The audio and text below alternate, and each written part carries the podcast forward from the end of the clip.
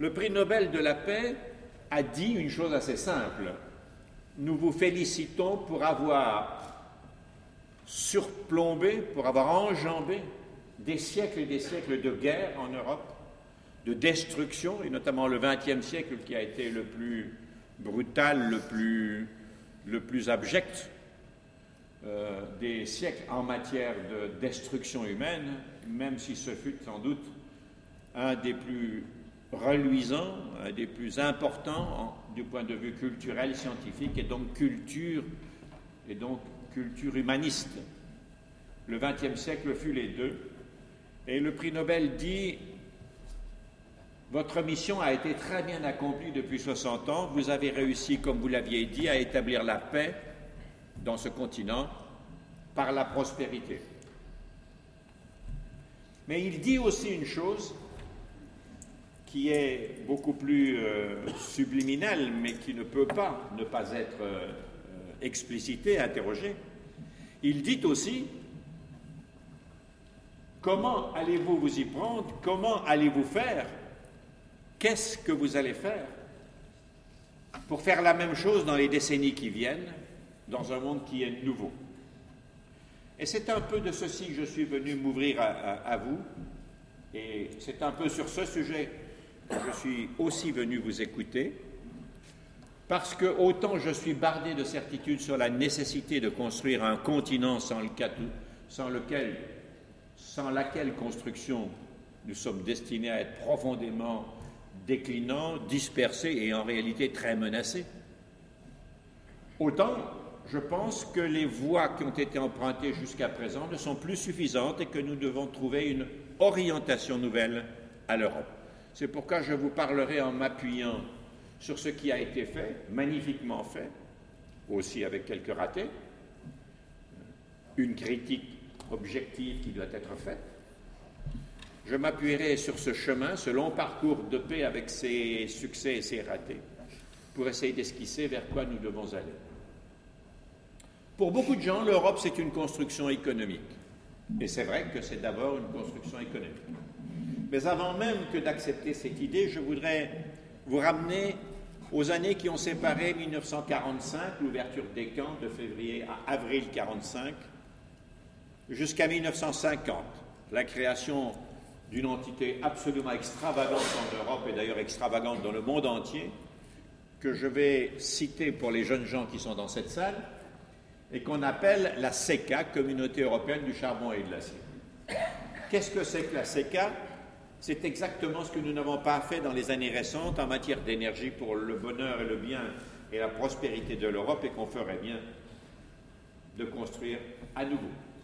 Mais par-dessus le marché, et je prie les laïcs de cette salle, dont je suis plus ou moins d'accord, de m'excuser, je vais utiliser un vocabulaire religieux parce que je n'en ai pas d'autre, l'ACK, le début de l'Europe, le fait de s'asseoir autour d'une table alors que cinq ans auparavant on s'envoyait du gaz asphyxiant, on s'envoyait des bombes et on s'exterminait dans les camps de concentration, cinq ans avant seulement, l'ACK est un miracle. Pendant des décennies dans le XXe siècle et pendant des siècles auparavant, il ne s'est pas passé une génération de jeunes gens, comme vous là, quelque part entre 20 et 25 ans, comme vous là, les jeunes gens, dont les garçons n'aient pas été appelés à prendre un fusil pour aller exterminer de pauvres diables à peu près de même nature, pas plus méchants, pas meilleurs, pas plus mauvais, pas plus bons qu'eux-mêmes qui avaient des fusils, et les autres aussi en face. Et naturellement, tout ça était un, amassis de cadavres. Le point de vue sur lequel je me place pour vous parler de l'Europe n'est pas de la petite politique. C'est le point de vue des valeurs humanistes pour construire un ensemble politique au sens historique qui fonctionne ou qui est menacé de, blocage ou de destruction. Imaginez le courage politique qui a fallu à demi-douzaine de personnages dont les noms les plus célèbres sont dans vos livres d'histoire. Jean Monnet, évidemment. Robert Schumann, l'Alsacien, qui fut d'abord allemand, français, allemand, enfin bref, puisqu'il était mosellan, comme vous savez, et que la Moselle a été, est passée selon les guerres d'un côté ou de l'autre euh, de la nationalité. Robert Schumann, euh, Alcide de Gasperi, l'Italien qui avait été, dont l'enfance avait été nourrie d'ailleurs dans les, dans, les, dans les contreforts de la montagne autrichienne côté italien. Et puis un luxembourgeois que personne ne connaît d'ailleurs, qui s'appelle Joseph Pech, euh, et quelques autres moins connus, dont M. Stéphane Essel, qui m'a honoré ces dernières années euh, de son conseil vigilant et que, et que j'ai toujours pris pour un remarquable monsieur, un sale garnement de 95 ans, libre, formidable, rayonnant, très beau.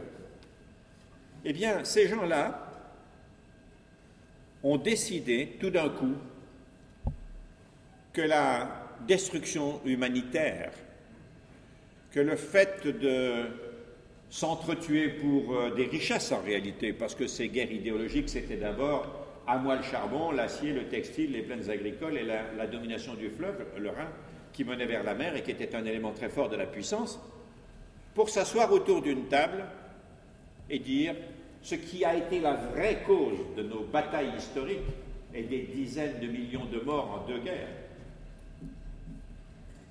va devenir aujourd'hui l'objet des mains tendues et de la coopération. Et nous ne nous volerons pas les choses, on ne se les arrachera pas violemment, on va se les répartir. Et on va même penser, 1950, la CECA, à une organisation sociale qui en profite. On en est loin maintenant, hein. on l'a un peu oublié ça. Mais c'était ça.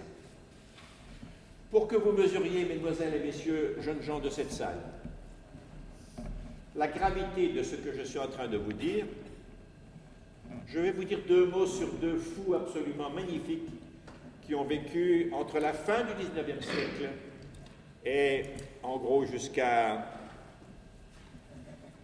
jusqu'au milieu du XXe. Ce sont deux écrivains et pendant la Première Guerre mondiale de 1914-18, ils se sont échangés une correspondance secrète, vois des gens qui me, voient venir, et dans laquelle ils se disaient, l'un étant français et l'autre de langue germanique, que les hommes sur ce continent, enfin les hommes, les humains, femmes et hommes, seraient si fatigués des atrocités qu'ils avaient organisées puis commises, qu'un jour, ils s'assieraient ensemble autour d'une table pour organiser un avenir de bonheur. C'est dans les textes. Cette correspondance était secrète. Leurs deux pays respectifs étaient en guerre. Si l'un ou l'autre se faisait prendre, c'était le peloton d'exécution pour haute trahison. Et ils avaient des circuits comme ça, le français euh, envoyait un courrier qui passait par Cluny, qui passait par la Suisse, Neuchâtel, qui remontait vers Zurich et qui partait vers l'Autriche, puisque c'était un Autrichien magnifique, né en 1888, Monsieur Stefan Zweig, je pense que vous m'aviez vu venir, madame, dont je vous recommande à tous la lecture parce que quand on sent un certain désarroi, ces textes à lui, et notamment un que je vais vous recommander, sont d'une telle beauté qu'on se sent intelligent, puissant, plein de force et d'énergie, la pêche, on dit. Hein. Vraiment ça. Stefan Zweig, notamment ses mémoires qui s'appellent Le monde d'hier. Commandez ça chez votre libraire ou vous faites offrir par vos fiancés, vos parents, etc. Un beau grand livre qui fait qu'on se sent grand. L'autre, c'était un Français, romancier, il a écrit beaucoup trentaine de romans au moins, si ce n'est davantage. Euh, il n'est plus très connu, mais il avait cette ardeur européenne déjà à cette époque. Vous me direz que ce n'était pas le premier. L'histoire de l'humanité, les 20 siècles de l'Europe, est pleine de gens qui ont pensé à cette idée d'une manière ou d'une autre. Et notamment Victor Hugo, qui a écrit à mes yeux ce qu'il y a de plus moderne sur l'Europe. Victor Hugo, comme vous le savez, 1802-1885, euh, c'est pas tout à fait aujourd'hui, hein, quand même, déjà. Donc l'autre écrivain dont je vous parle s'appelle Romain Roland. Et ces deux hommes qui se sont échangés une correspondance ont trahi leur pays pour quelque chose, le bien de quelque chose de plus important que les nations guerrières, et qui s'appelle le continent européen. Je vous décris ça parce que la guerre dans laquelle ils vivaient et pendant laquelle ils s'échangeaient leur correspondance a été d'une très grande atrocité. On y a inventé une barbarie scientifique, les gaz. On y a inventé aussi le fait de gommer l'histoire. Il y a eu dans les tranchées des rébellions des soldats français ou allemands qui refusaient de tirer sur les autres et que l'histoire des états-majors surveillés par les états-majors militaires a un petit peu gommé. Je vous le dis parce que ça existe, car l'élan des humains n'est pas unique naturellement. Hein. La conscience, ça existe. Et si je vous dis ces choses, c'est parce que tous les 30 ans, nous nous sommes étripés violemment. La dernière fois, ce fut le comble.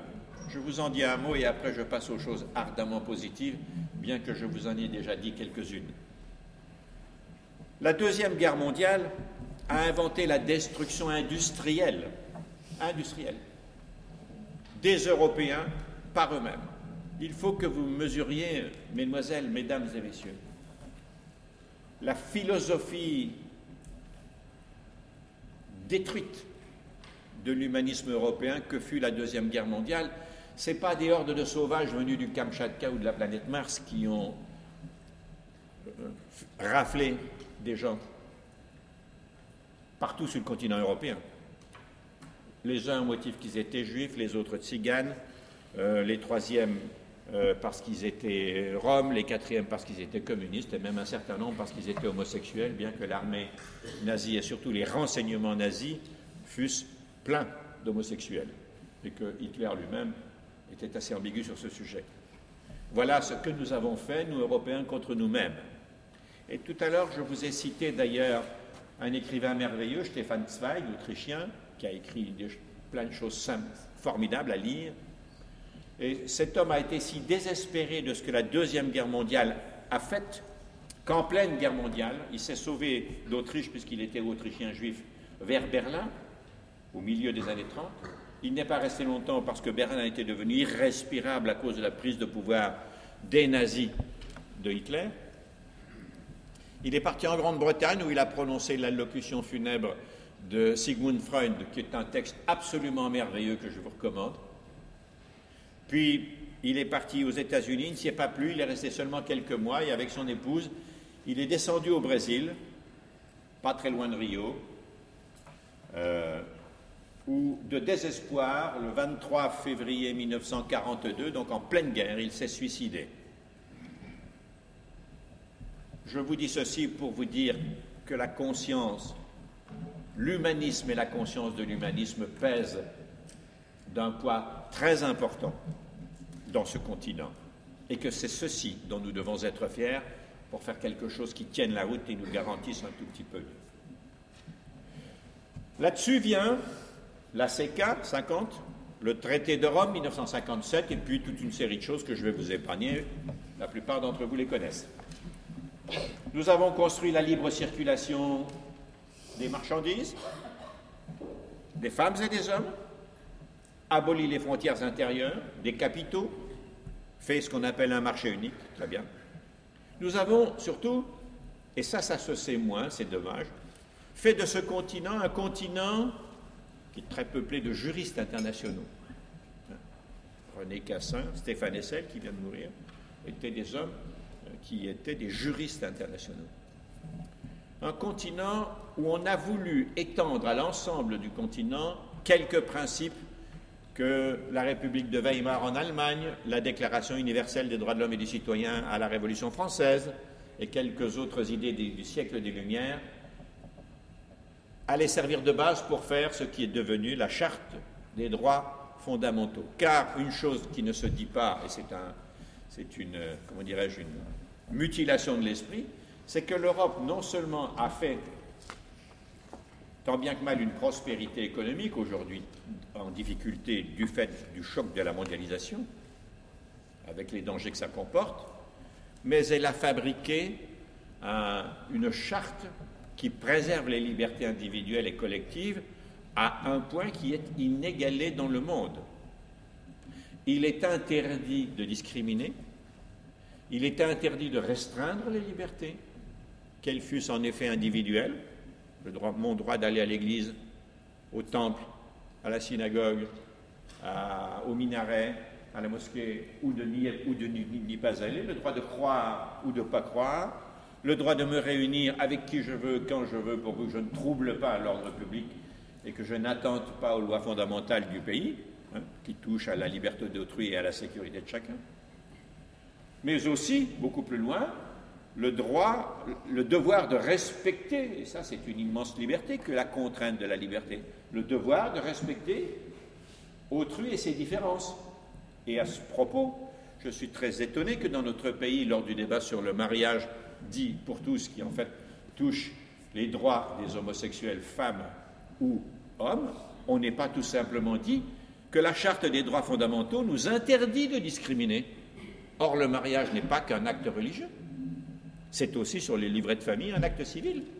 C'est d'ailleurs d'abord un acte civil, en tout cas à égalité au moins. Par conséquent, pour moi, la question est résolue. Après, c'est affaire de conscience cultuelle. Mais il n'y a pas de discussion du point de vue du droit public, bien évidemment, ils ont les mêmes droits que les autres. C'est interdit d'interdire le mariage, de mon point de vue, puisque c'est le livret de famille d'une part, puisque c'est la charte des droits fondamentaux d'autre part, et qu'on ne, peut pas, on n'a pas le droit de discriminer. Je n'ai pas le droit de dire, vous aurez moins de droits que moi, parce que vous êtes homosexuel et que moi je ne le serai pas. Je n'ai pas le droit. Et si quelqu'un jouait à ce jeu-là, vous allez devant un tribunal ou devant la Cour européenne des droits de l'homme, et la sanction est une très grande gravité, j'ajoute Dieu merci. Et donc vous voyez que l'Europe a fabriqué une sorte de filet de préservation des valeurs, elle était bien placée pour faire ça, ayant tellement souffert de la privation de ses valeurs. Et voici, au fond, pour faire rapide, ce qu'est le continent européen. Mais dans le monde où nous vivons, il faut que la base démocratique des constructions politiques soit claire.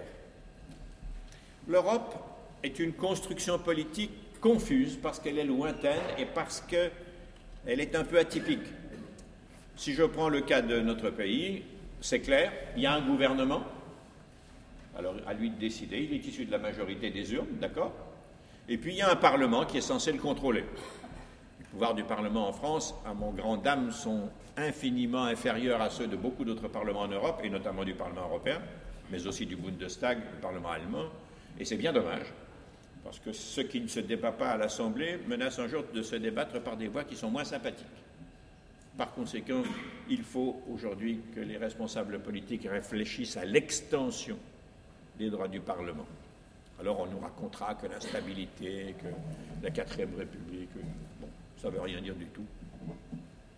Mais c'est une opinion personnelle. En tout cas, ce qui est très clair, c'est que c'est difficile de lire l'action des, dirigeants européens. Il y a une deuxième chose. Le souffle politique qui, était au départ chez les fondateurs de l'Europe, petit à petit s'est affaissé.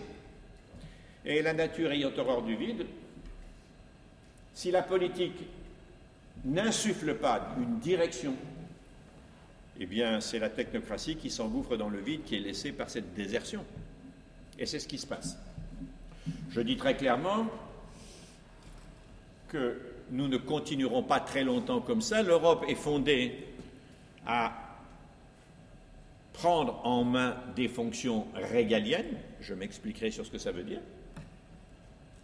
Mais ce n'est pas formidablement important, vu de mon point de vue, que l'Europe ait un point de vue sur les phares des voitures qui, un jour, doivent être blancs. Avant, ils étaient jaunes. Ne désespérons pas qu'ils deviennent violets. Euh, ouvert ou je ne sais pas quoi. Ce n'est pas la question. Et dans le monde violent dans lequel nous vivons, qui s'appelle la mondialisation, qui est une bataille de vie et de survie en réalité, n'est-ce pas? Quel continent va prendre la main sur, le, sur les autres? Eh bien, le moment est venu de dire les choses très franchement. Et les choses, franchement, je pense qu'elles elles se lisent dans la logique de l'organisation politique pour conduire un système. Première question, pensez-vous que nous pouvons durablement, la France, 555 000 km, 65 millions d'habitants, continuer à nous développer de façon significative pour préserver et développer l'avenir des enfants dans le monde tel qu'il vient de s'ouvrir brutalement, violemment, avec ce qu'on appelle notamment les, les briques. Brésil, Russie, Inde, euh, Chine, qu'est-ce qui me manque? Afrique, et même Afrique tout court, parce que ce continent est en pleine croissance, et Afrique du Sud notamment. Naturellement, non. Pour une raison simple, c'est que nous sommes pris au piège les uns et les autres du développement économique. On a voulu la liberté de tout échanger partout, mais ce qu'on n'a pas vu venir, c'était la liberté de fabriquer tout ce que nous fabriquions partout ailleurs, dès l'instant que la technologie a été transférée et que les gens apprennent à, travailler aussi bien que nous, hein, d'une certaine manière, évidemment. Un monde ouvert doit s'organiser en blocs qui négocient de bloc à bloc. Et c'est la première raison pour laquelle il faut une construction européenne pour notre propre survie. J'en glisserai une deuxième. Notre pays a vieilli. Il a vieilli parce que les systèmes vieillissent pas les gens. On n'est pas plus vieux. Quand j'entends parler de vieux continents, ça me met hors de moi et c'est une stupidité intellectuelle. Vous croyez que la Chine est un continent nouveau? Il y a eu des Chinois aussi, en même temps qu'il y a eu des, Allemands, des Français, enfin bref, en tout cas ceux qu'ils sont devenus. Hein. Et par conséquent, il me semble qu'il y a d'abord la nécessité d'une sorte de rénovation du cadre dans lequel les Européens euh, naissent, s'instruisent, se développent, travaillent, etc. Ce n'est pas les hommes qui sont vieux dans ce, dans ce continent dit vieux, ce sont les systèmes, et notamment chez nous en France, où, pour faire simple de mon point de vue, mais on peut, on peut très bien critiquer vraiment ce point de vue, hein, je suis fatigué du jacobinisme centralisateur parce qu'il il a usé la respectabilité de l'État parce que l'État, voulant tout faire, s'est usé à mal faire. Et que le moment est venu depuis une trentaine d'années, mai 68 était, était un signe fort à mes yeux, d'introduire une puissante décentralisation dans le pays, à condition de créer des sphères, des régions en réalité, qui est une taille critique suffisante et non pas une mosaïque de 22 régions, ce qui est, euh, ça ne veut rien dire. Et, qu'il y ait une respiration économique avec des pouvoirs, une respiration politique avec des pouvoirs, et que, que je sache, l'Allemagne se porte bien d'être une fédération, euh, le Canada est en pleine santé d'être une fédération, les États-Unis, je vous passe, ça se voit, le Brésil, l'Inde et même la Suisse, qui est une confédération, euh, fonctionne bien. Qu'est-ce que ça veut dire les pouvoirs régaliens d'une fédération européenne, et c'est là que je voulais en venir. Eh bien, ça veut dire qu'il faut une organisation politique au-dessus de nous qui ne s'occupe essentiellement que, je le souligne, qui ne s'occupe que de ce qu'un État seul ne peut pas résoudre parce qu'il n'a pas la puissance, la taille, l'argent, je ne sais quoi. Ce qu'un État ne peut faire sans s'unir avec d'autres États, alors ça, ça doit être fait au-dessus. Tout le reste, de mon point de vue, doit être fait par les États eux-mêmes. Autrement dit, la construction d'une organisation politique claire au-dessus de l'Europe devrait se mêler des fonctions régaliennes d'abord, surtout, et je dirais quasi exclusivement. Quelles sont les fonctions régaliennes qui, de toute évidence, ne peuvent pas être assumées par un État tout seul? Bah, La monnaie et l'économie. Et d'ailleurs, chez les populistes qui mènent campagne contre la monnaie, il y a des raisons d'ailleurs de critiquer la monnaie. Elle est trop haute en valeur, c'est vrai. Mais qu'est-ce qui s'est passé? Ces gens disent qu'il n'est pas question d'abandonner la souveraineté française. Premièrement, elle n'a pas été abandonnée, elle a été déléguée. On a confié notre monnaie à un organisme international qui s'appelle l'Union européenne. On a signé un traité, mais si on n'est pas d'accord avec la politique monétaire euh, de Francfort, qui est le siège de la Banque centrale européenne, comme Washington est le siège de la Banque centrale américaine, la Réserve fédérale, comme c'est son vrai nom, eh bien on peut sortir, on peut, arrêter ça, au prix quand même coûtant extrêmement violent. Je vous en donne une petite idée, mais vous n'avez pas besoin de moi pour la connaître. Mais je vais essayer de vous la figurer. Ceci représente dans les agglomérations urbaines deux heures de travail non qualifiées, 20 euros. 8-10 euros de l'heure, en gros 10 euros de l'heure. Hein. Si nous sortons de l'euro, compte tenu des déficits publics de la France, 1850 milliards de dettes, un intérêt de cette dette cumulée depuis 30 et quelques années si important qu'il engloutit tous nos impôts sur le revenu. Des emprunts si importants que petit à petit les taux d'intérêt des emprunts pour combler notre dette montent. Actuellement pas, parce que nous, il y a des mouvements de garantie qui petit à petit arrivent. Mais vous voyez ce qui s'est passé il y a deux jours, euh, lundi dernier, ce lundi là euh, à Rome après les élections, ou ce mardi à Rome après les élections. Tout d'un coup, le taux des intérêts d'un emprunt qu'ils avaient besoin de contracter a doublé. Donc, avec la gestion que nous avons de nos finances publiques, attendez-vous en deux dévaluations successives à 30%. Alors, les dévaluations, ça frappe d'abord les plus modestes. Ceux qui ont beaucoup, beaucoup d'argent perdront 30%, certes. Enfin, il en restera encore assez pour vivre confortablement. Ceux qui ont moins d'argent, voici ce que ça va donner. Vous ferez toujours vos deux heures de boulot, mais voilà ce que vous aurez. C'est ça une dévaluation. Je vous parle maintenant du chômage et de l'emploi. 60% de ce que nous fabriquons dans notre pays est vendu à nos partenaires européens. Il faut être stupide pour penser que si nous quittons l'Union européenne, nous allons vendre nos voitures, déjà que, euh, nos casseroles, euh, euh, sans qu'il y ait de droits de douane pour rentrer dans l'Europe dont nous ne serons plus. Hein, jusqu'à tout le monde me comprend. Nos produits sont déjà chers, c'est pour ça que notre économie va mal. Si en plus il faut pour 60% de ce qu'on fabrique rajouter une taxe douanière, bonjour le chômage. Et il y a des gens qui prendraient cette responsabilité, moi je n'en suis pas. Et troisièmement surtout, il y a dans le monde la nécessité d'avoir des blocs pour défendre les États qui en font partie, parce que tout seuls les États sont trop petits. Que voulez-vous qu'un État comme la France fasse en face de l'Inde, de la Chine, du Brésil, de l'Afrique, des États-Unis, et peut-être un jour quelques autres venus de l'Asie, euh, euh, du, continent asiatique euh, notamment, on pourrait regarder ça du côté de l'Indonésie, des Philippines ou d'ailleurs, ou du Vietnam, qui est une puissance qui monte. Nous vivons dans un monde qui est en pleine évolution. Nous ne sommes pas dans le monde d'hier.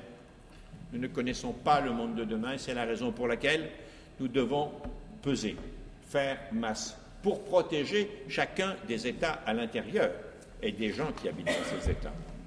Mais c'est vrai qu'il y a des choses qui ne vont pas du tout. C'est vrai qu'une nouvelle Europe doit être réfléchie. Là, celle que j'ai décrite, elle a fait 60 et quelques années. Les problèmes qui sont posés aujourd'hui ne sont plus les mêmes. Bien sûr, les menaces qu'il y a eu peuvent toujours résider. Elie Wiesel a dit Les peuples qui ne connaissent pas leur histoire s'exposent à la revivre. Je pense qu'il est utile de la connaître et c'est pour ça que je mentionne toujours dans les entretiens que j'ai, les exposés, les conférences, les réunions, ce point très important qui nous a amenés à faire l'histoire, à faire l'Europe. Mais les questions qui se posent aujourd'hui pour faire, pour poursuivre, ne sont plus les mêmes ou ne sont pas que les mêmes. Il y a toujours celle-là qu'il faut garder en mémoire, mais il y a de nouvelles questions qui est de construire une puissance. Et cette puissance, elle doit être claire et légitime pour mener des politiques que nos États tout seuls, un par un, ne peuvent pas mener. C'est quoi ces politiques? La défense. Nous n'avons pas en Europe de politique de défense mais nous n'avons plus beaucoup les moyens financiers pour entretenir des armées qui se déporteraient dans n'importe quel point du monde sous la houlette de l'ONU, ou qui protégeraient nos frontières, ou bien qui s'interposeraient en force de paix au cas où il y aura un conflit à l'intérieur de l'Europe. Nous n'avons plus. Petit à petit, les moyens diminuent. Il y a une autre chose, l'énergie. Aujourd'hui, nous sommes extrêmement tributaires du pétrole, du gaz, et nous commençons à aller vers des énergies nouvelles, de compensation d'abord, et peut-être un jour de substitution. Mais nous n'avons pas de politique énergétique réfléchie, pensée. Il y a l'économie et la monnaie. L'économie n'est plus une affaire nationale. Je vous rappelle les 60% dont je vous parlais tout à l'heure qu'on vend dans l'extérieur de nos frontières.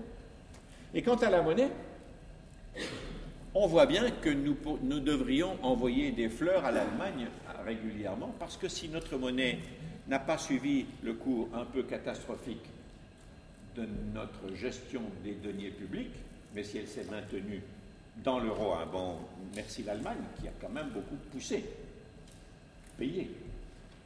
Il y a eu d'autres avantages pour l'Allemagne, hein. il n'y a pas de cadeau là-dedans. Hein. C'est du, du réalisme absolu, pour les Allemands comme pour nous. Mais merci cette union, parce que sans ça, notre monnaie serait très, très, très faible. Alors il y a des inconvénients. On ne peut pas dévaluer, qui autrefois était un moyen de compenser les difficultés de gestion. Aujourd'hui, il y a d'autres sujets. L'immigration est pour moi un sujet régalien qui devrait être traité au niveau européen. Je veux m'expliquer sur ce sujet. Le meilleur modèle pour l'immigration, à mes yeux, mais chacun peut avoir son opinion, c'est le Canada. Le Canada protège ses frontières, certes, de l'immigration sauvage, mais a des besoins très importants pour son économie. Et il va les chercher au moins deux ans en amont. Le deuxième poste de l'ambassade du Canada, en France et dans presque tous les pays importants du monde, c'est le poste, après l'ambassadeur, de ministre conseiller chargé de l'immigration. Et cela voit où il y a des qualifications. Et les provinces canadiennes, puisque comme vous savez c'est une fédération, font leur demande à l'État fédéral canadien du quota d'immigrés dont ils auront besoin pour faire marcher leur économie. Et ils vont même jusqu'à dire dans quel secteur, et ils vont encore plus loin, provenant de quel continent ou de quel groupe d'ethnie. Par exemple, l'Ontario dit, ben moi j'ai besoin de 400 euh, euh, emplois qualifiés dans tel ou tel ou tel domaine, et j'en prendrai 150 euh, au Maroc, 150 en Turquie, etc. C'est très précis. Et la loi sur l'immigration n'est pas un débat dans la province, c'est un débat au Parlement fédéral, hein, donc à Ottawa, qui est collé à la loi de finances. Ça se vote en même temps. On vote le budget annuel et en même temps le budget, si je puis dire, en même temps la technique de l'immigration. Ce qui a un avantage énorme, ça évite le débat, ça évite qu'on puisse utiliser l'immigration comme un, drapeau rouge euh, chez les extrémistes, puisque c'est de ça dont je veux parler qui est un truc désastreux, dont l'image désastreuse est aujourd'hui en Hongrie grandeur nature, où carrément c'est la chasse aux robes. Et on a déjà donné une fois dans l'histoire pour savoir où toutes ces choses tolérées nous menaient. Et d'ailleurs, la France n'est pas bien placée pour donner des leçons en matière d'extrémisme. On a notre quantité, nous aussi, hein, si je puis dire. Donc, voici quelques politiques régaliennes. Il y en a une demi-douzaine au total, à mes yeux. On peut en ajouter une ou en retirer une. C'est pour ça que j'appelle de mes voeux une nouvelle Europe. Cette nouvelle Europe devrait avoir des institutions plus simples, pour qu'elles soient claires. Ne s'occuper que du régalien, pour que les gens n'aient pas l'impression d'être surveillés, fliqués, voir des choses arriver qu'on ne comprend pas bien. Et le reste doit être délégué aux États membres de l'Union dans l'esprit des politiques de l'Union. Mais les États savent faire si, on leur délègue, si on leur dit vraiment le pouvoir. Aujourd'hui, c'est l'inverse.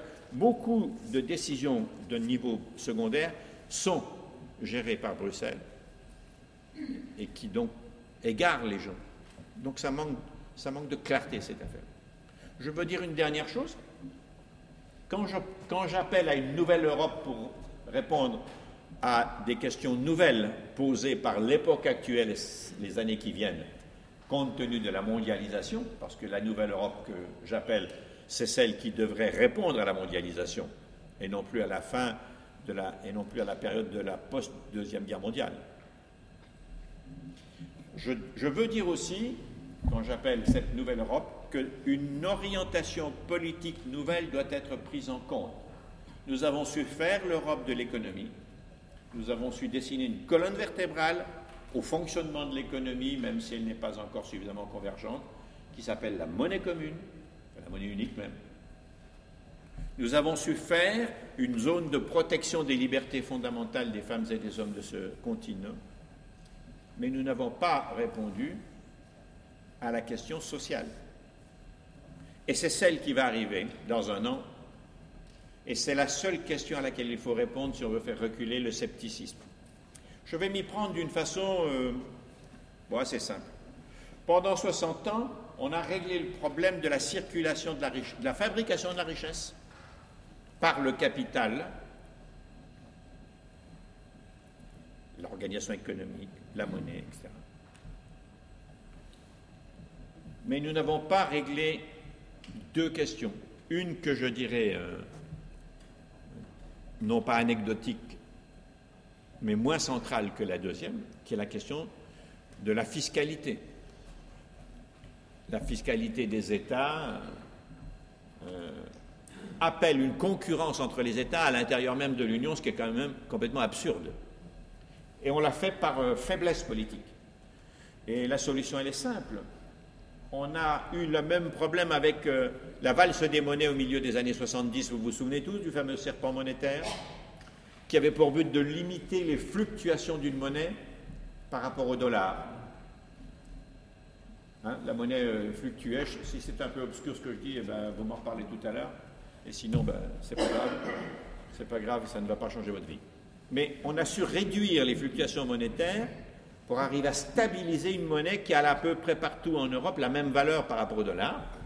Sur 25 ans, on a fait ce travail pour aboutir, de 1975, où on a posé la question, à l'an 2000, où on a mis en place la monnaie unique, pour aboutir à une monnaie unique. Remarquable travail. Pourquoi ne fait-on pas la même chose? Un serpent fiscal qui aurait pour but d'augmenter progressivement la fiscalité des pays à faible fiscalité et de descendre tout doucement les pays à forte fiscalité pour arriver à un serpent, un, plafond, un plancher, puis après on refera le point et on verra. Il faut le faire. Mais ce que je veux vous dire, c'était surtout quelque chose de plus important. 60 ans ont mis une organisation économique qui a fabriqué une énorme richesse du point de vue de la prospérité. Énorme. Mais le capital investi a trouvé son organisation, l'argent. Mais le capital travaille, pour reprendre l'expression du bon vieux Marx, enfin bon, j'en sais rien, mais Marx, qui, était un intellectuel remarquable, par parenthèse. Le capital travail n'a pas trouvé son organisation. Euh, l'organisation des employés est fonction des États. Le niveau de protection sociale est fonction de la richesse des États. Et bien évidemment, je, je sais que la Roumanie n'aura pas avant bien longtemps le niveau de protection sociale que nous, Français, un des plus importants au monde, avons. D'ailleurs, nous-mêmes, nous ne savons plus très bien comment le payer. Il, est en train de changer, ce niveau de protection sociale. Mais s'il change, il ne va pas tomber. Il va peut-être être un peu réduit, mais il y aura toujours, durablement aussi longtemps qu'il y aura de l'argent dans ce pays, une protection sociale qui est codifiée par euh, notre histoire. Le Conseil national de la résistance, la Sécu, la retraite, etc cette affaire n'est pas organisée en Europe. Il ne faut donc pas s'étonner que les citoyens européens qui, d'un côté, ont envie d'avoir quelque chose de construit, se méfient de ce qu'ils reçoivent, puisque qu'est-ce qu'on voit? Des fermetures, des délocalisations, des... Alors, elles ne sont pas la majorité, Dieu merci, parce que sinon le continent serait en ruine. Mais elles existent et on ne voit pas les solutions, et c'est ça qui me semble nécessaire d'infléchir. Il faut infléchir avec une réflexion et une mise en place, je dirais, d'un filet social au prorata de la richesse du pays en question. Et l'Union doit encourager à organiser cette chose. Ce ne sera pas la même protection dans tous les pays membres, ce sera en fonction de la richesse du pays. Et il doit faire une deuxième chose, nous devons clarifier et simplifier les institutions de façon à ce qu'elles soient lisibles et quand on vote, ce sera le cas l'an prochain pour nous tous en, Europe, mais on sait pour quel parti on vote parce qu'il a dit ce qu'il allait faire et qui il veut défendre comme président de la Commission européenne, par exemple, de façon à ce que l'électeur ne vote pas les yeux aveugles et un peu entraînant les pieds ou arculons. Et donc, la bataille de la mondialisation appelle une nouvelle configuration de l'Europe, mais une organisation réelle pour finir la construction européenne qui aujourd'hui est au milieu du guet. Voilà, c'est ça que je voulais vous dire. C'est un peu long, mais m'adressant à un endroit universitaire, je ne voulais pas faire n'importe quoi non plus. Je vous remercie.